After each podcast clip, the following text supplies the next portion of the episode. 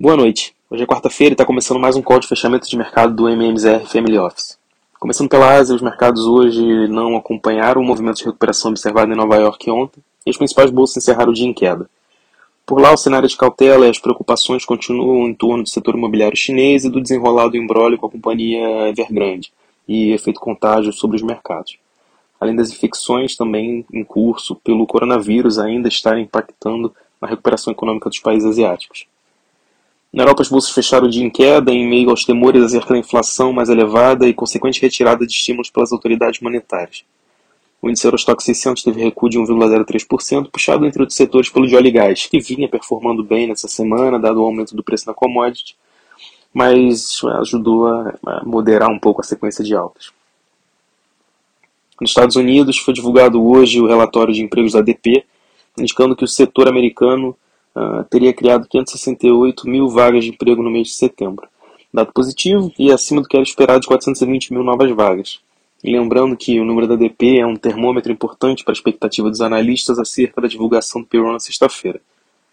A expectativa para esse indicador é da criação de 500 mil novas vagas e uma surpresa muito positiva aumenta as chances do Fed de anunciar uma redução na política de compra de ativos, o fenômeno conhecido como tapering. Por lá, as bolsas hoje começaram o dia acompanhando o mau humor dos demais mercados globais, mas isso reverteu depois da divulgação de informações que o líder da minoria do Senado dos Estados Unidos, o senador republicano Mitch McConnell, teria intenções de chegar a um acordo com os democratas sobre o impasse na aprovação de projeto para aumento do teto da dívida norte-americana, em limite suficiente para pelo menos permitir que o Departamento do Tesouro consiga cumprir suas obrigações de dívida até dezembro desse ano, que evitaria assim um possível default da dívida norte-americana nesse período. Depois dessa notícia, o índice Dow Jones fechou em alta de 0,30%, o S&P 500 subiu mais 0,41% e a Nasdaq 0,47%.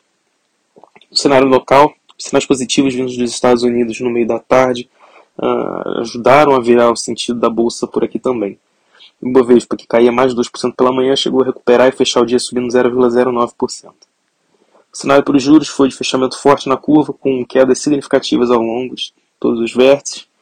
Uh, e o janeiro 25, por exemplo, chegou a cair mais de 0,20% na taxa, saindo dos 10,275 para 10,07. O câmbio também mudou de direção ao longo do dia. O dólar, após alta firme no começo do pregão, reverteu a máxima, voltando para os patamares em que iniciou o dia, anotando uma alta de somente 0,06%, sendo cotada a R$ 5,49. Por hoje é só, uma boa noite e até amanhã.